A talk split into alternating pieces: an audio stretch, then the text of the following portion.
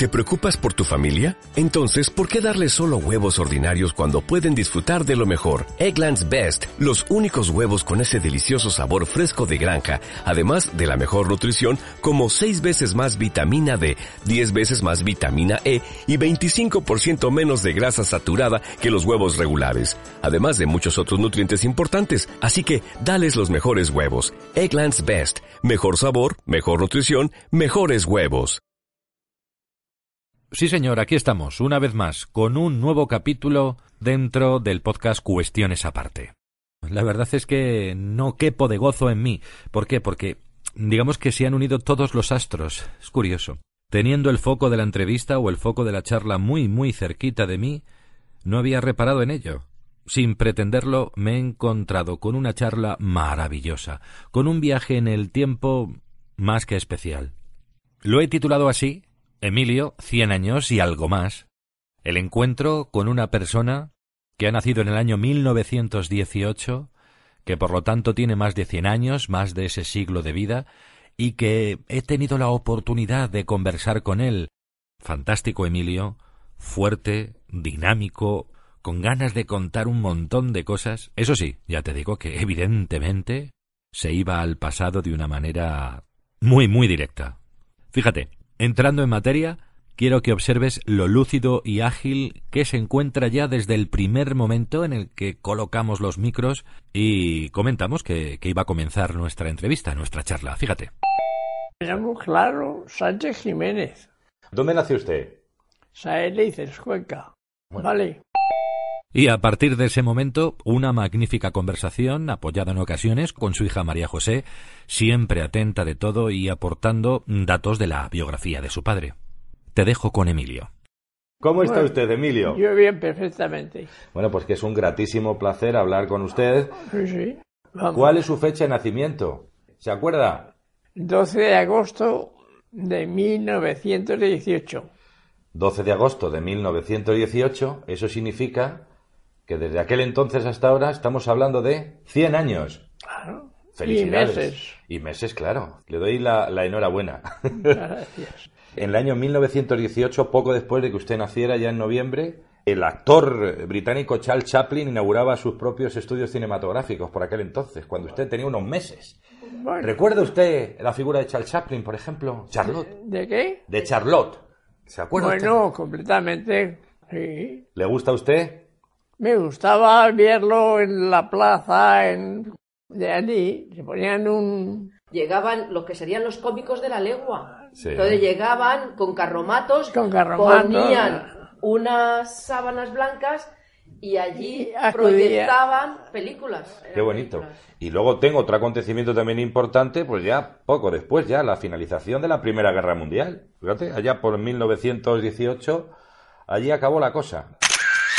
Usted a lo mejor lo ve normal, pero todo el común de los mortales ve una persona eh, como usted, que verdaderamente también tiene una buena imagen, un buen aspecto, y, uno no da crédito pensar que estoy hablando con una persona que tiene... Y yo recuerdo perfectamente de muchas cosas. ¿Dónde nació usted? En Saelices, Cuenca. En su día a día, ¿qué es lo que más le gustaba hacer? ¿Recuerda aquella infancia? ¿Qué, me gustaba hacer? ¿Qué le gustaba hacer? ¿Cuándo era usted joven? Pues que yo, me, aunque tenía madre, a los ocho días de nacer me llevaron de ella con unos tíos, con unos abuelos, con el abuelo y la abuela, porque como mi madre el parto quedó muy mal, antes de eso, a mí me criaron siete, ocho vecinas que había allí unos días dándome la leche, según comentaban. ¿Era hijo único o tiene más hermanos? No, tenía luego después tenía, pero era el primero. Y mi abuelo, que era, había sido guardia civil y se había retirado a los muchos años con la graduación de, de, de cabo, pero ganando 99 pesetas al mes. 99 pesetas al mes. El abuelo era el que más me quería y danzaba por todas partes. Y me cogía y me iba y decía, vente que vas a conocer a tu madre, a ver a tu madre, porque mi madre estaba en otro sitio diferente y él conmigo iba a ver a mi madre. Y recuerdo de muy pequeño, un día hablando con mi madre, que si habíamos tenido una hermana, yo no recuerdo nada más que una caída, bueno, una muerta, que yo no recuerdo más, y dónde estaba, con una, encima de unas sábanas y allí con unas cuantas flores al lado, pero era una criatura nada. y mi madre decía que no se puede, que no me acordaba, de sí, madre, no me acuerdo de ella, pero sí sé dónde estaba.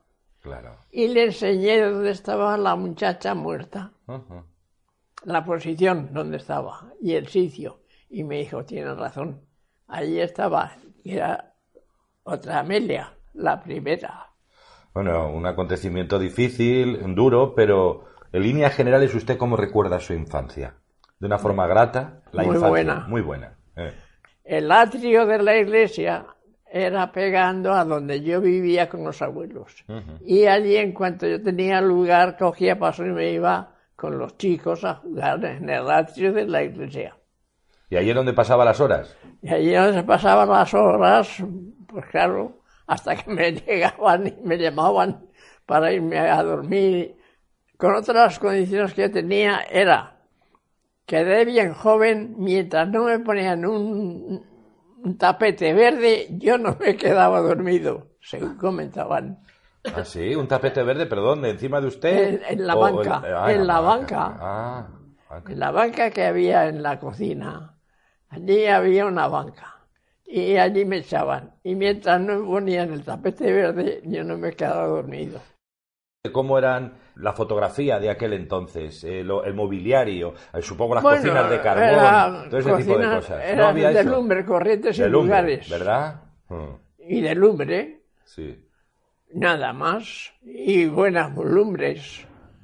Y allí, en aquellas lumbres, se cocían más las patatas pequeñas. Ajá. Para las patatas pequeñas, patatejas pequeñas, para se cocían y luego después se machacaban y se echaban con salvao a los del cerdo. Pero lo que sí recuerdo es que estando hablando un día con mi madre, de eso me dijo que no podía tener yo, y dije, padre, como recuerdo perfectamente, muy pequeña, el día que murió el tío PC, que se decía tío PC, le llevaban el nombre, por fin, dije, mire usted, madre, yo vi el féretro, bueno, yo vi la caja, que por dónde iba en el pueblo. ¿Y eso le impresionó? Aquello me impresionó mucho. Claro, claro. ¿Cuántos años tendría? Pues no se podría tener cuando esta chica cinco años, ¿no? Llegaría. Menuda memoria, para cinco años. No llegaría. Papá, el mobiliario que había en las casas, en la cocina. En la cocina era. Eso es lo que preguntaba antes. Una cocina normal y corriente, donde había una chimenea con la chimenea allí, siempre la lumbre, y a los lados estaba la banca que se llamaba. La banca, ¿Qué es la banca? La banca es la bisabuela o la abuela del sofá, con unas patas, cuatro patas o seis patas. no, no, era... Eran como seis patas con un respaldo y lo, que es el asiento era de, de Enea, ¿era? De Enea. De Enea. Entonces le ponían como una como, como un colchón de, de, lana, ¿no, papá? De lana. Claro, lana, para que estuviera mollidito. Y por detrás igual. Y por detrás lo mismo. Y ahí la estaba la chimenea y luego pues a los lados, en fin, la mesa, una mesa que generalmente era regular, y ahí donde se comía y se cenaba, los inviernos eran muy fríos. Bueno, yo recuerdo de nevazos, como me cogió a mí muy allí en la casa, nos estaba el horno y muy pequeño, recuerdo perfectamente, una bola que llegaba a la altura a la altura de la puerta de, la panadería.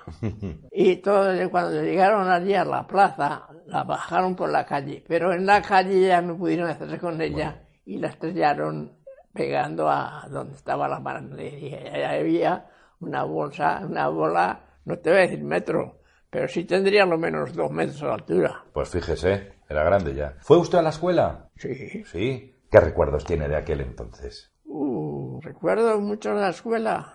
Pues que jugábamos mucho con las zapas de las cerillas, Ajá. que se llamábamos friendis.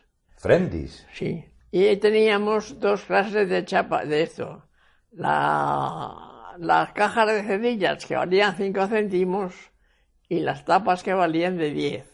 Y según eran de 5, tenían un valor y si tenían de 10 la tapa valía otro.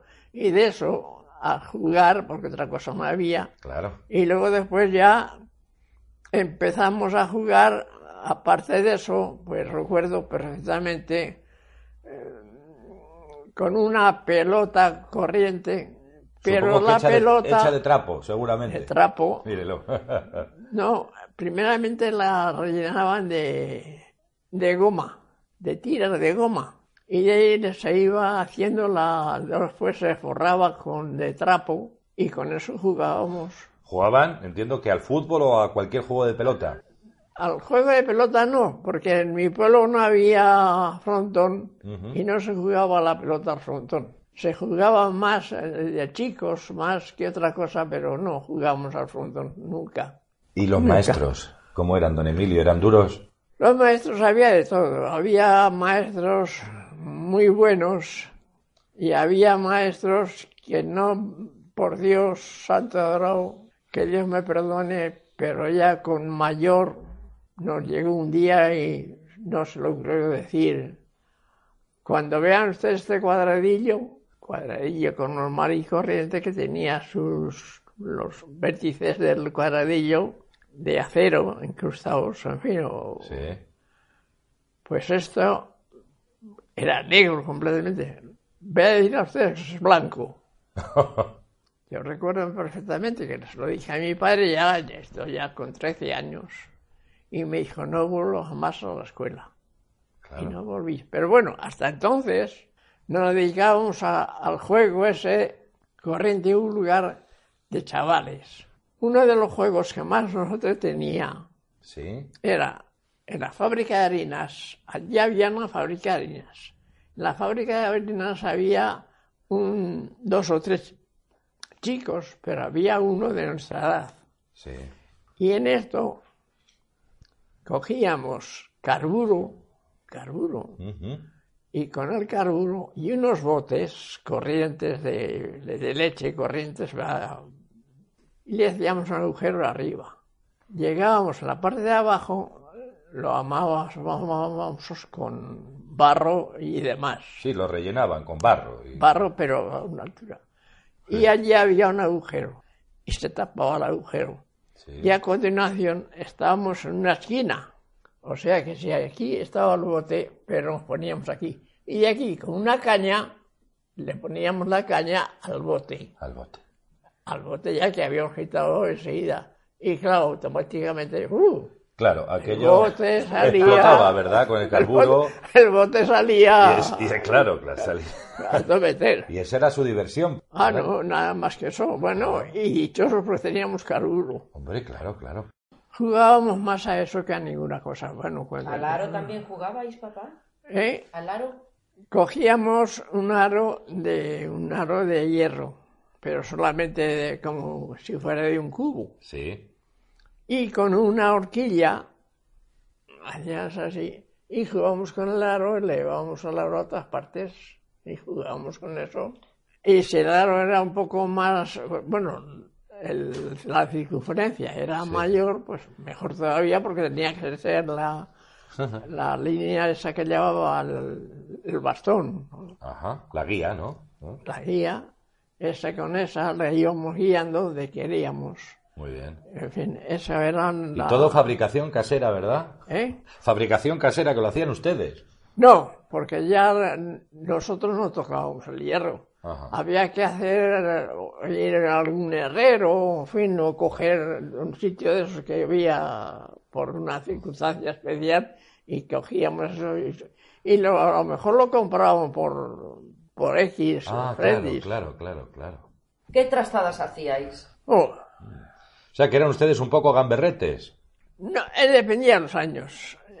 Ahora estamos Nosotros hablando, estamos allí- hablando de entre los 8 y 12 Allí, años, una a- cosa así, en ¿no? el sitio ese de la fábrica había la molinera, pero vamos, el molinero, y la molinera tenía hijos mayores que nosotros. Aquí esta mujer criaba sus, tenía sus gallinas, y un buen día alguien se le ocurrió, luego era coger los pollos y un hacha le fue cortando el pescuezo A los cada uno. pollos. Madre mía. El pollo daba dos o tres barros, dos o tres pasos y, Y claro, caía. caía, claro. Eso es Total, que si o había- sea, la expresión de caminar como pollo sin cabeza. Sí, como pollo sin cabeza, sí, viene de ahí seguramente. ahí, Sí, sí, sí. Total, que si tenía 12, 12 que cayeron. Tenía 13, 13 cayeron. Claro.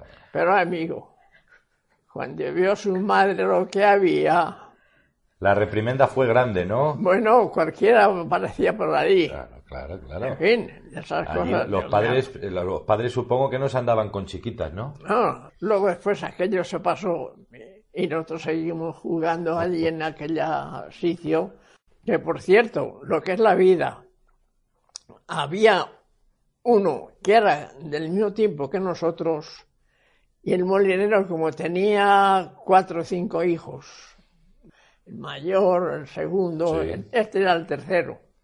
Y le mandaron a, a estudiar, bueno, le mandaron a, a Cádiz, ¿cómo se llama en Cádiz la cosa de Marina? Allí era una escuela naval en Rota, en Rota. Ajá. Ahí le coge el movimiento a este chico.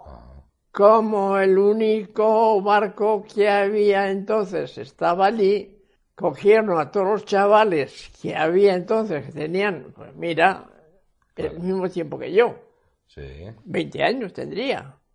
En el 36, en el 18, y pues 20 años. Claro. Y los metieron todos ellos en la marinería. Pero todo esto lo subimos nosotros, nosotros subimos, lo habían mandado a Cádiz y nada más. Termina la guerra, ya termina la guerra, vino a ver a la familia. Porque claro, la familia estaba aquí en. Y vino. Y entonces cuando nos explicó la vida que habían tenido. La Que habían estado ellos nada más que con el almirante Cervera, decían almirante Cervera, de todas partes, de arriba y abajo. Bueno, en un principio decirte que el almirante Cervera era un, un almirante español. eh, fue reconocido por eh, comandar a la Armada Española durante la Guerra de Independencia de Cuba, allá por el año 1898. De ahí tomó su nombre un navío que pertenecía a la Armada Española. Por eso don Emilio nos hablaba de embarcarse en el almirante Cervera. Pa- papá, ¿por qué te viniste a estudiar a Madrid? Al tener 14 años ya con aquel maestro no podía estar. Y entonces me vine a estudiar a Madrid. Aquel maestro que os pegaba. Aquel, aquel maestro que era tonto y medio, Y bruto. y bruto, y animal, y eso del cuadradillo, Claro, y dijo, mi padre ya no va más. claro. Y no volví. Y ya vino a Madrid. Entonces estudió en Madrid. Sí, sí. Muy bien. ¿Qué estudió? Peritaje mercantil. Muy bien. Sí, señor. ¿Trabajó usted de, de lo que estudió? ¿O no tuvo No, oportunidad? no, porque esto era el año 35. Claro, 35, 36 y ya le pilló la guerra. Me pilla la guerra en el, no sé si fue, claro, con, empecé con 15 años, pues con 15 años, 15, y- con 15 años empecé a estudiar en Madrid. Y es cuando me coja parte de todas aquellas cosas de la, de la quema de las iglesias, etcétera, etcétera. Sí recuerdo que en la calle Carmen, una mañana, habían pegado fuego a una iglesia que había en la calle Montera. Ujú. A ver, que aquí está su hija que quiere matizar la algo. iglesia de San Luis Obispo. Fíjate. Bueno. Se incendió en marzo de 1936. Que digo que anécdotas y atrocidades en ambos bandos hay para contar, para dar y tomar, ¿verdad? Pero Bueno, atrocidades en uno y otro bando. Yo, a mí me coge, claro, la guerra me coge en Saerices. Cuando explota la guerra me coge en Saerices de, de vacaciones. Sí. Y allí, pues nada, tranquilo, la guerra. Pero de vez en cuando, pues en tal sitio han matado a tantos. Claro. Ah, pues han aparecido tantos cadáveres en este sitio, en Sí, el sí. término a lo mejor de- del término. Y de aquello perfectamente, me acuerdo, de aquello. Como de un buen día, unos que iban en- con una camioneta, en una camioneta, ahí llevaban presos a, no sé si eran 13 o 14 o 15, de Almunaciel Marquesado. Y en Almunaciel Marquesado, como venían, pararon allí y dos que había en la plaza los cogieron voluntariamente y se fueron con ellos. Claro. Y ahí pegando a Cuenca, antes de que llegara a Cuenca, ahí lo mataron. Fíjese. Al abuelo Juanito, no, no, no, porque era más, el abuelo Juanito era más a favor del obrero que en contra del obrero. ¿Pero le pilló en el bando nacional al abuelo Juanito o al No, no, republicano? no, en rojo, hablando en Ajá, rojo. Sí, muy bien. Mi padre motiva a ser más, no de izquierdas, de, de, de orden. Sí. Diplomático, como dicen por aquí, nos, ap- nos apuntan. Fue el primer alcalde que tuvo después de el año 31 o 35. en la- En la Segunda República. Sí, fue el abuelo y estuvo meses. Y en cuanto vio aquello, cogió paso, dejó la. cogió paso y se marchó de la alcaldía. Había tenido muchas cosas con las. porque, claro, no se sabía cómo iban a pagar la, la siega. Ajá. Y claro, mi padre y demás eso decían que antes de segar, que se supiera lo que iban a ganar. Claro. Él trataba, su padre, de siempre, pues que llegara a un acuerdo con las personas, ¿verdad? Es ser diplomático, Sí, eh, sí, consensuar sí, con todos. Y Pues mi padre bueno. tenía mucha amistad con la Guardia Civil y mucha amistad, en fin, con eso, lo- por un lado y por otro. Porque mi padre, al ser alcalde, estuvo un poco tiempo y cuando vio me dijo, eh, yo me voy a mi casa y aquí sé, yo no es esto lo que yo pensé. Y efectivamente así fue. Y luego ya. Viene la guerra. Y al venir la guerra, pues este, ni se metieron con aquel, ni con mi padre se llegaron. Ahora, eso sí, un buen día amaneció la fachada con todos los que iban a matar, Con una pintada, ¿verdad? unas pintadas y entre ellos en la puerta. Y una buena noche, siendo ya a las dos de la mañana o cosas así, pon pon en, En la puerta. en el balcón llamando. Oye, levántate, levántate, que ha venido el hombre a la contribución y que hay que pagar a la contribución. Y llegó mi padre y dijo, mañana por la mañana, que venga que se espere y Santas Pascuas. Eh, Fue la última noche que llamaron a mi padre. Al día siguiente no molestaron a mi padre ni mucho menos. Eran unos tiempos muy difíciles en nuestro país, evidentemente. Y yo le iba a preguntar si era más difícil casi el periodo entre guerras o ya Tan después en la tan posguerra. difícil, tan difícil, tan difícil que fue a paso se iba a Valencia con la camioneta que había y se iba y se traía para acá alimentos. ¿Qué época fue más difícil? ¿Antes de empezar la guerra, el, ti- la tem- el tiempo de empezar la guerra o ya después? Después de terminar la Después de terminar la guerra. Era lo que le preguntaba. Después de terminar del la guerra- 36 al 39, el periodo de posguerra. por Eso, eso- eso fue una época, es muy bien, sí. Después Una época negra, ¿verdad? Para nuestro país. Muy negra fue y más para padre. ¿Pasó usted hambre? Yo no. En la posguerra sí. Estoy hablando de guerra. En la posguerra sí. Yo, yo empiezo la guerra el año 38. En enero del 38.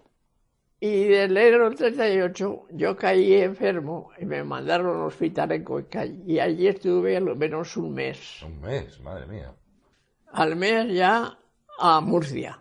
Allí con todos los que había habido después a Murcia. De Murcia, Valencia, mm, Barcelona, Gerona y Figueras. Qué memoria tiene usted, ¿eh? Madre mía. Y en Figueras había un castillo y ahí y lo habrá, donde los, los, los soldados pasábamos hasta un sitio. Pero a continuación, en el castillo, que es tremendo, de grande, había un sitio que estaban los carabineros y allí no pasábamos.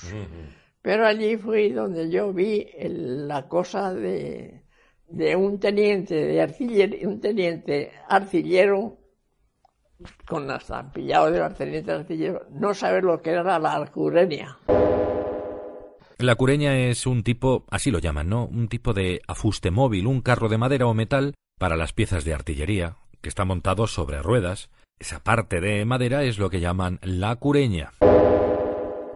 Bueno, pues este hombre y dije, Dios ¿Usted le sorprendió que, siendo un alto Y yo dije, un teniente artillero con la cantidad de números que hacía un teniente de artillería. Que no supiera eso, ¿no?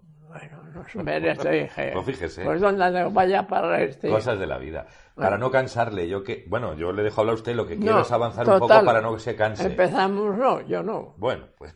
Ya. Madre Y mía. allí no nos dedicábamos nada más que al principio de llegar a comer habas fritas.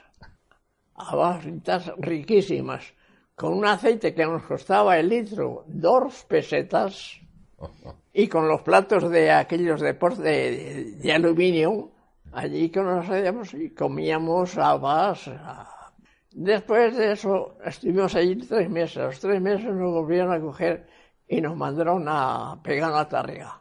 Sí. Y ahí Pegano a Tárrega no había nada más que ya a dos kilómetros estaba el canal de Urgel. Había unos melocotones gordos pegando al canal. Hacían un árbol así, caían tres o cuatro melocotones aquellos y ya cenaba uno.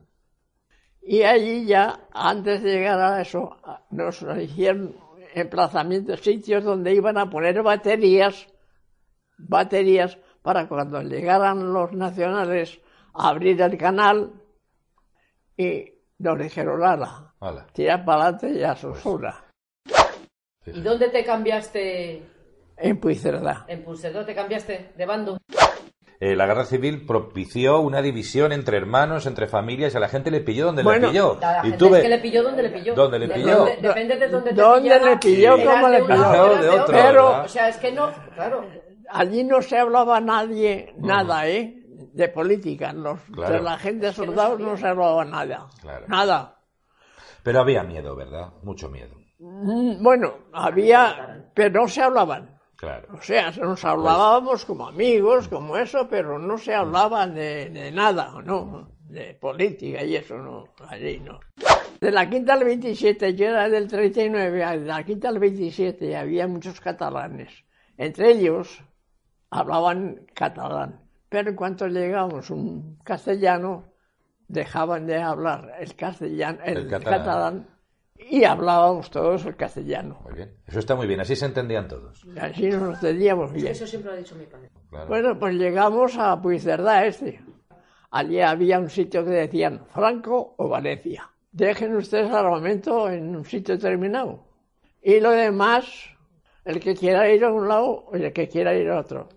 Y había nueve Oh, sí. en el grupo. Llegamos, empezamos a hablar, el, el más pequeño de los nueve era yo.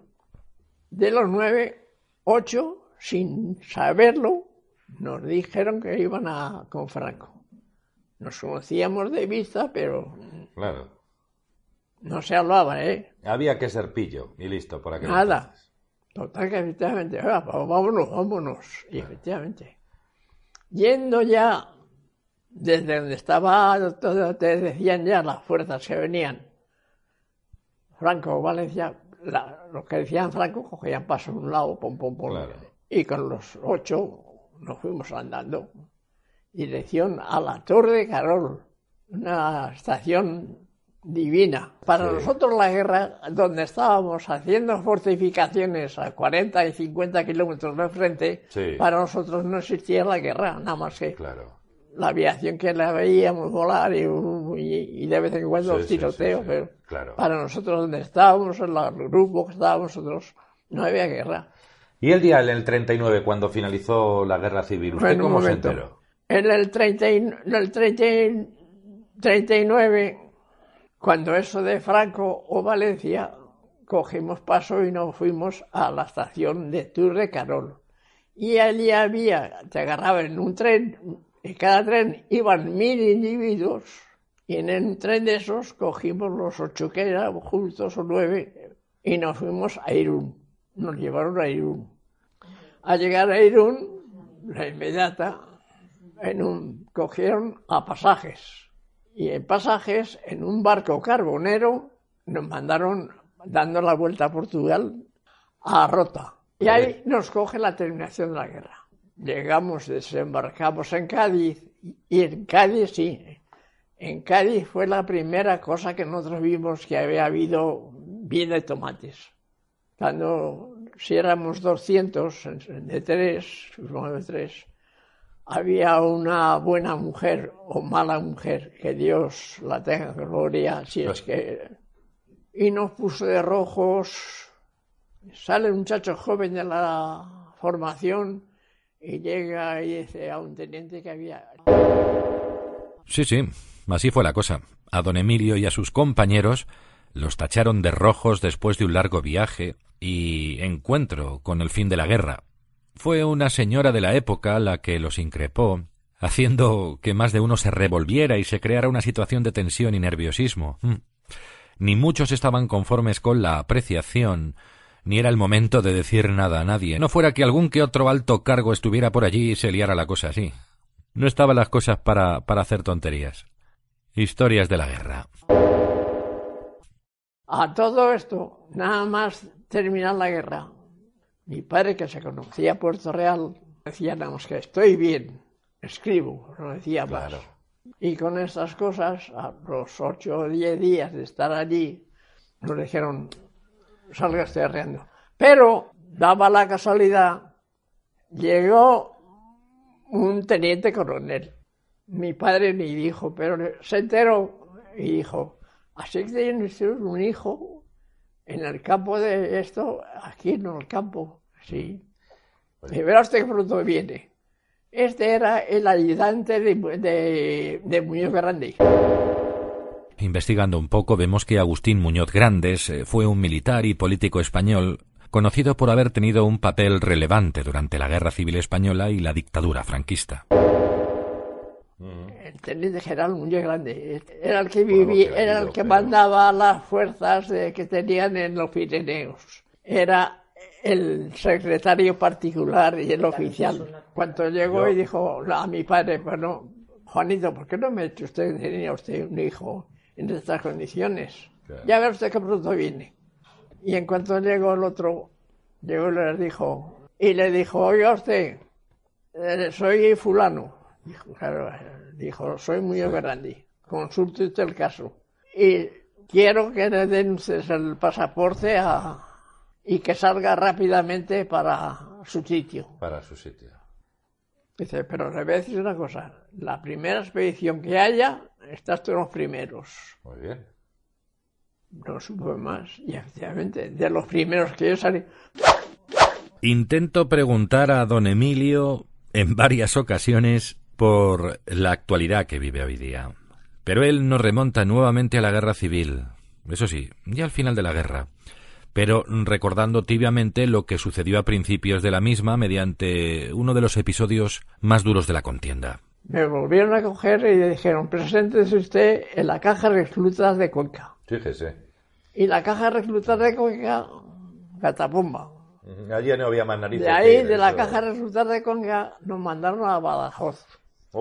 Y de Badajoz estuvimos dos días y allí es donde me enteré yo lo que había pasado en Badajoz. La famosa matanza de Badajoz, ¿no? Efectivamente, la masacre o la matanza de Badajoz se produjo durante la Guerra Civil Española, como bien indicaba Emilio. Fue una gran represión ejercida por el ejército sublevado contra civiles y militares defensores de la Segunda República Española. Es uno de los sucesos más controvertidos de la guerra el número de víctimas, según qué tipo de historiadores, asciende a 4.000 personas, otros dicen que 1.800 o 1.800. El caso es que es un pasaje de la historia muy duro, a la par que oscuro. El puente de Badajoz, que se cargaron a media legión.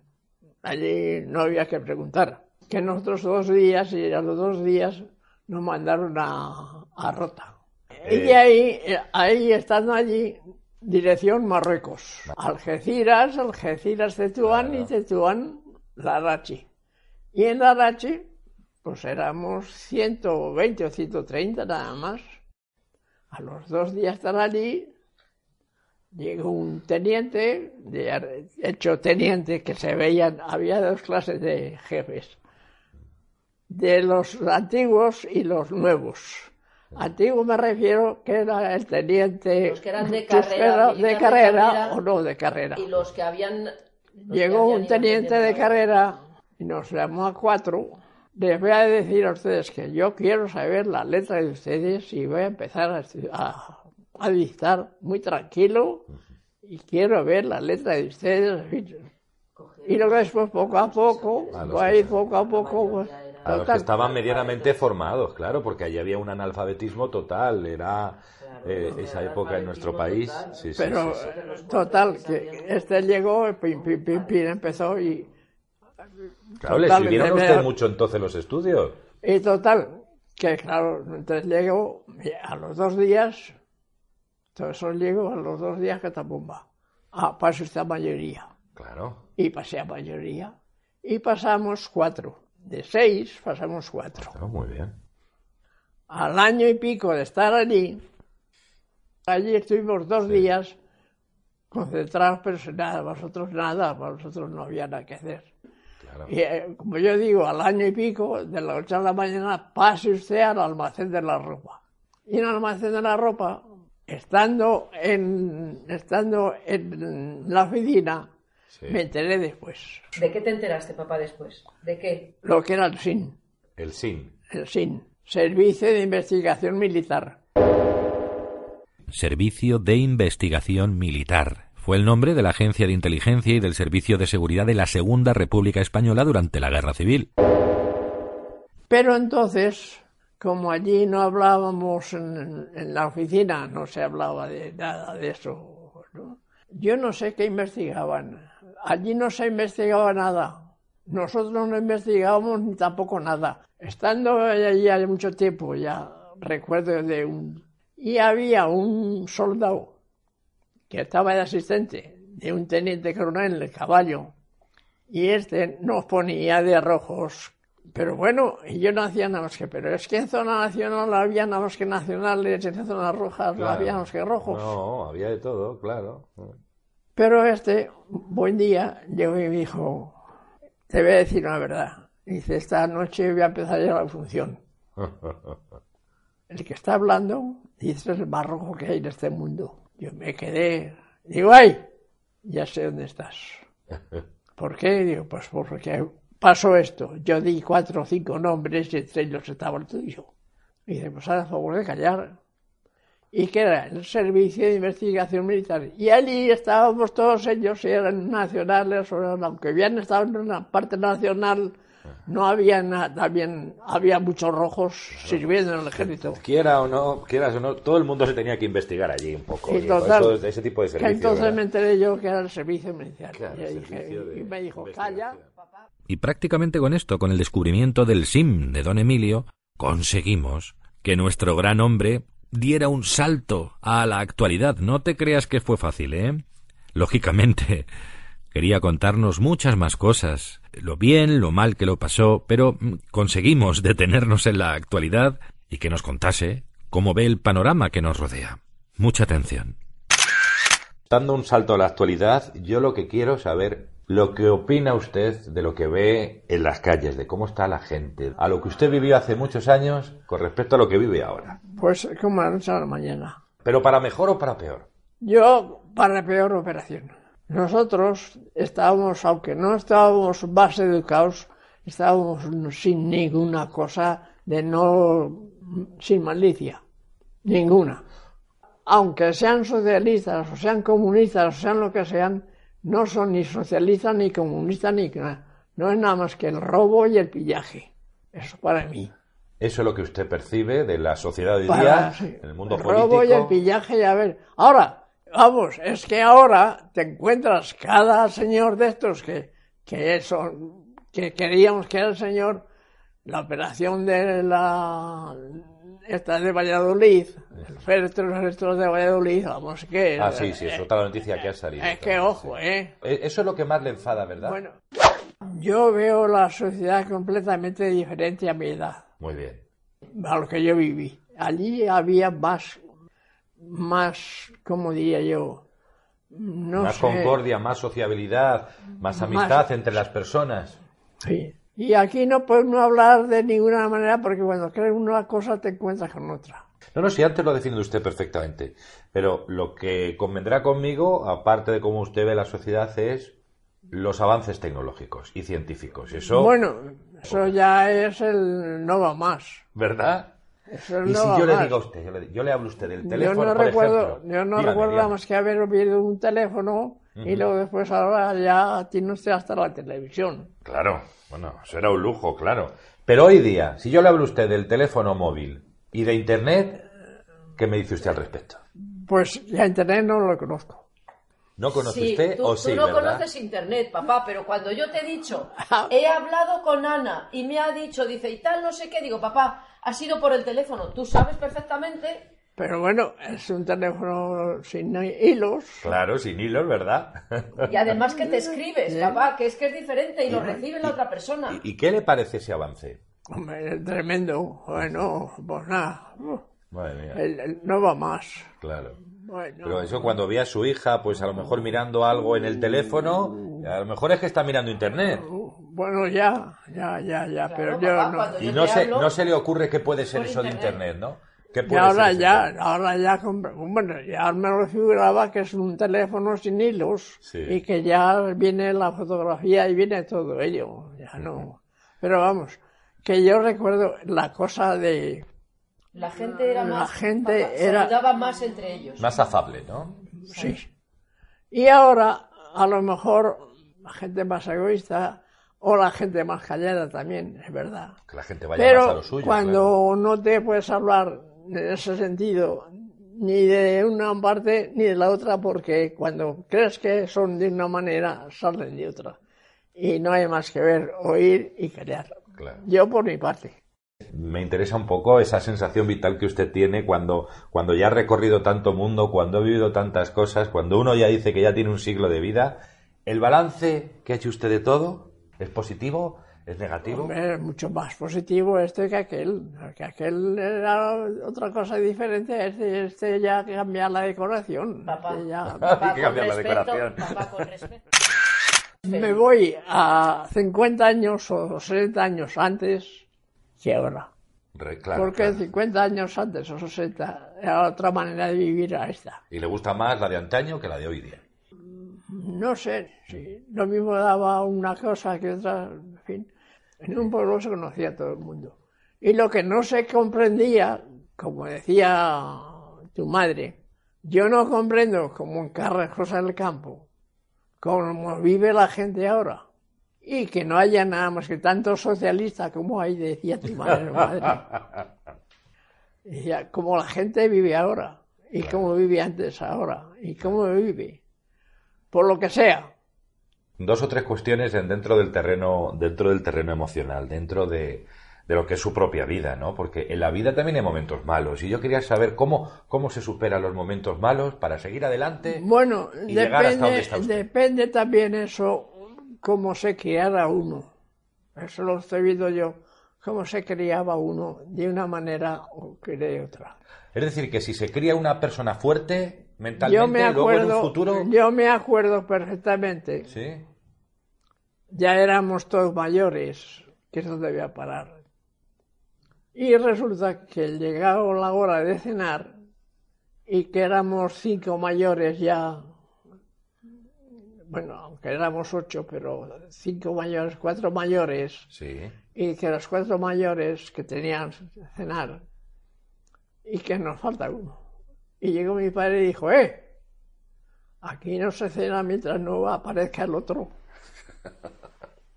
Eso se llama disciplina. Tú, por este barrio, tú por este otro, tú por este otro, a buscar a tu hermano. Y efectivamente. Y todo el mundo lo había visto hasta las siete de la tarde ese día. Pero a partir de esa hora no había visto. O sea que las dificultades se superan si uno de base también tiene disciplina. No, no era disciplina, era la cosa esa de estar bajo la potestad del padre. No, claro, bajo una, directrices. Y Papá, recuerdo que mi madre llegó y dijo, a ver este chico, Era, efectivamente, bueno. está- el que faltaba estaba durmiendo tranquilamente en la casa. Pero hasta que no apareció, dijo dónde estaba, no se empezó a... En general usted ha tenido una vida plena y buena, en general. sí, yo Ha sí. estado usted a gusto sí. con, con lo vivido. Yo sí. Papá, ¿qué- Vale, ¿qué, grandes reveses has tenido tú en tu vida? Pues Se mira, el abuelo, manera. el abuelo murió el año 36. No, es tu abuelo, tu padre, digo. Bueno, ya era mayor. Era yo- mayor, mayor, ya, mayor. O sea, es que ya mayor, tendría mayor. 70 años. ¿eh? Pero me quedo con tanto. eso, porque me Ya quedo, no, me yo quedo no. con lo que me está usted diciendo. En general No. no ha habido unos reveses grandes en su vida, tiene una vida plena. O sea, el, Pero- el revés. El cuando revés, murió mi madre y después cuando murió Miguel Ángel, ¿verdad? Sí. En general, y salvando los escollos tan grandes que pudo tener en tiempos de guerra y posguerra, no le ha ido mal al bueno de Emilio, ya que, como bien dice, y te lo anticipo, todo fue suerte y, por otra parte, su lema de vida, evidentemente muy condicionado por la época que le tocó vivir. El lema de vida era el siguiente. Ver, oír y callar. Ahora que estamos hablando de, de lo emocional, un poco también de lo místico, dígame así entre nosotros. ¿Qué nos espera? ¿Nos espera algo ahí arriba o no? Ya sabe usted a quién estoy hablando, de Dios.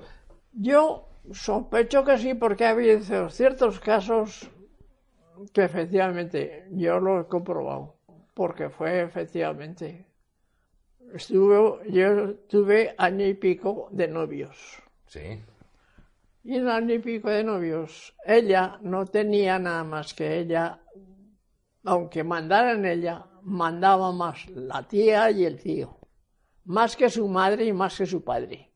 Ni la madre se metía ni el padre tampoco. ¿Cómo vincula eso con lo que le preguntaba de Lo- la asistencia de... Cuanto de la cosa esa, que es donde voy a parar.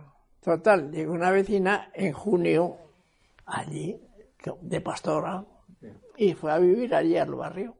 Y le dije, no, ¿tú no te has dado cuenta que si ha venido alguno acompañando a esta muchacha? Y yo, pero es decir, este chico no ha tenido nunca novia en, en. Llega la fiesta mía, que es en septiembre. Y el mismo día de terminar la fiesta, Sí. Y a la salida de misa mayor estaba la que yo codo a codo con la vecina, con esta vecina. Sí, sí. Y le dije, digo, te voy a pedir un favor. Y dijo, digo, sí, pero con esta condición, no te preocupes. Y efectivamente, te voy a dar una carta. No te preocupes. Y efectivamente, llegó y es donde voy a parar.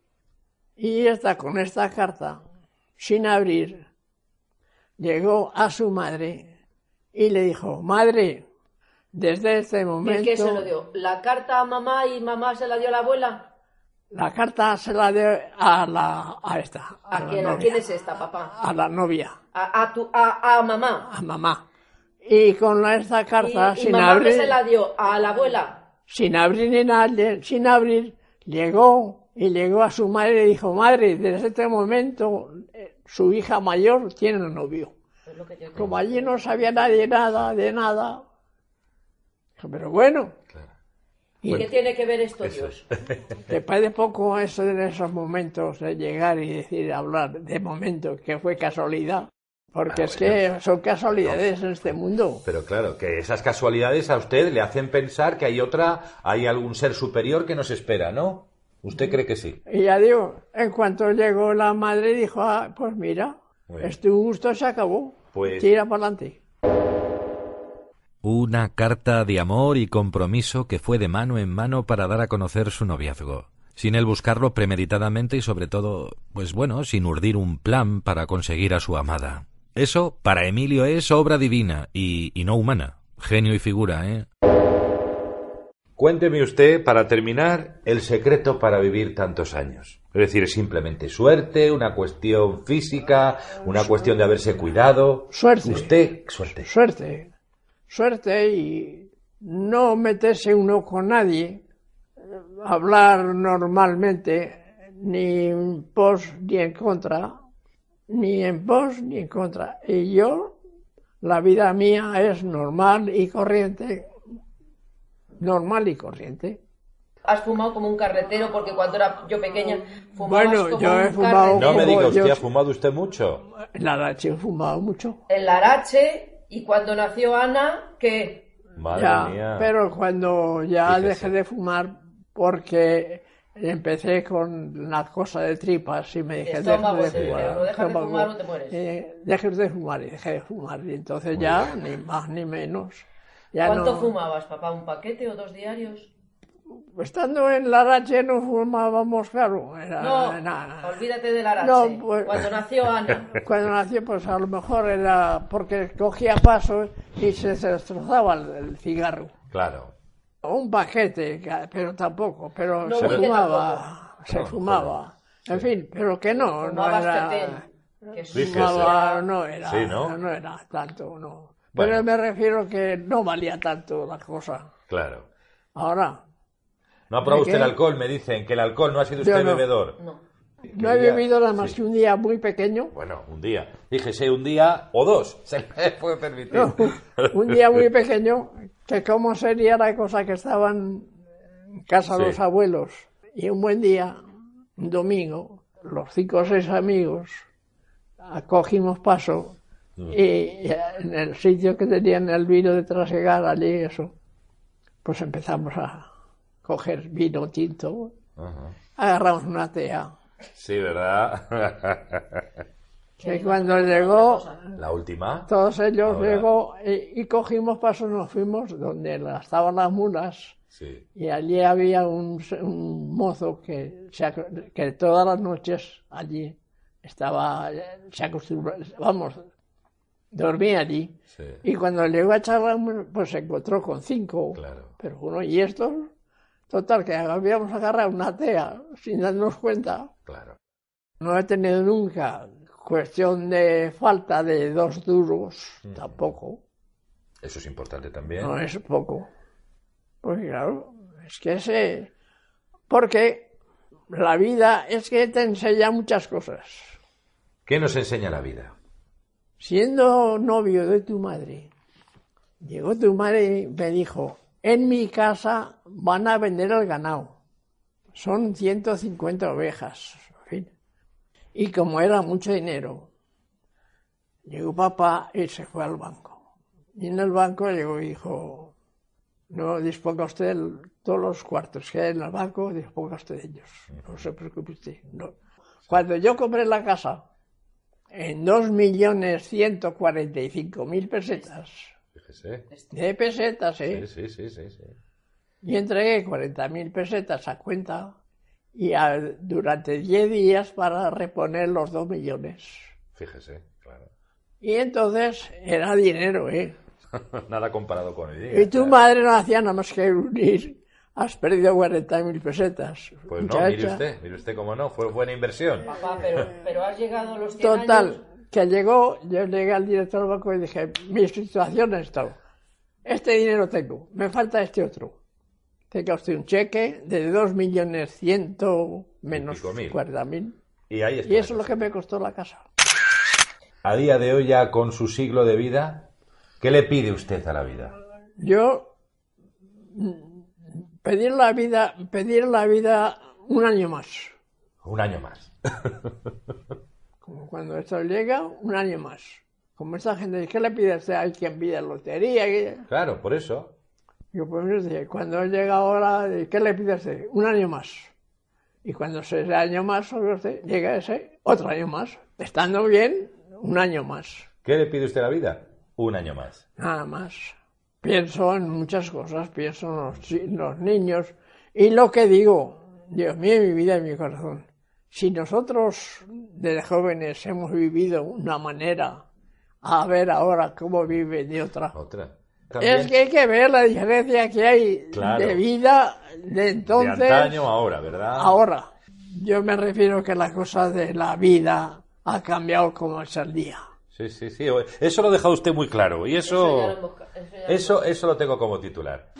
Después de bastantes minutos de charla, uno ya tenía cierto apuro, cierto reparo en, en seguir eh, aprovechando eh, los minutos que, que te brindaba Emilio, pero mm, ya te cuento, era muy, muy, muy difícil seguir adelante viendo cómo te estabas, entre comillas, aprovechando de la buena fe y la buena voluntad de, de este señor. Que no, no, no me molesta, no me molesta, tú sigue preguntando. Pero teníamos que dejarlo en algún momento. Era normal. Su hija y yo nos mirábamos y decíamos, ya está bien, ¿no? Era mejor terminar nuestro encuentro y decir adiós a Emilio. Don Emilio, pues muchísimas gracias, como le digo, por recibirme en su casa, por su hospitalidad y por, por, por, esas cosas que me ha encantado que... Que, que sabe... cuando quiera. Sí, y sabe usted es, igual, es que decimos la vida. Emilio, como todo esto que estamos hablando, bueno, eso lo va a ver ante su hija y tal, y se va a poner en esa cosa tan extraña que hemos hablado antes de Internet, que ya le explicará a su hija un poco en qué consiste. Ah, no, ¿Eh? Pero el caso, no me refiero pero sabe usted, le, le, digo, sabe usted, para, para definirlo de alguna manera, como cuando se escucha la radio, pues lo va a poder escuchar mucha gente, lo que estamos hablando. Y usted va a dar mucho ejemplo, y muchas personas van a saber lo que es vivir tantos años, muchas personas van a, van a saber anécdotas, y diga usted, pues eso, un saludo a todos los que nos están escuchando. Pues un saludo, pues que sigamos viviendo muchas bien, que sigamos como hasta aquí. O'Reilly Auto Parts puede ayudarte a encontrar un taller mecánico cerca de ti. Para más información, llama a tu tienda O'Reilly Auto Parts o visita oreillyauto.com.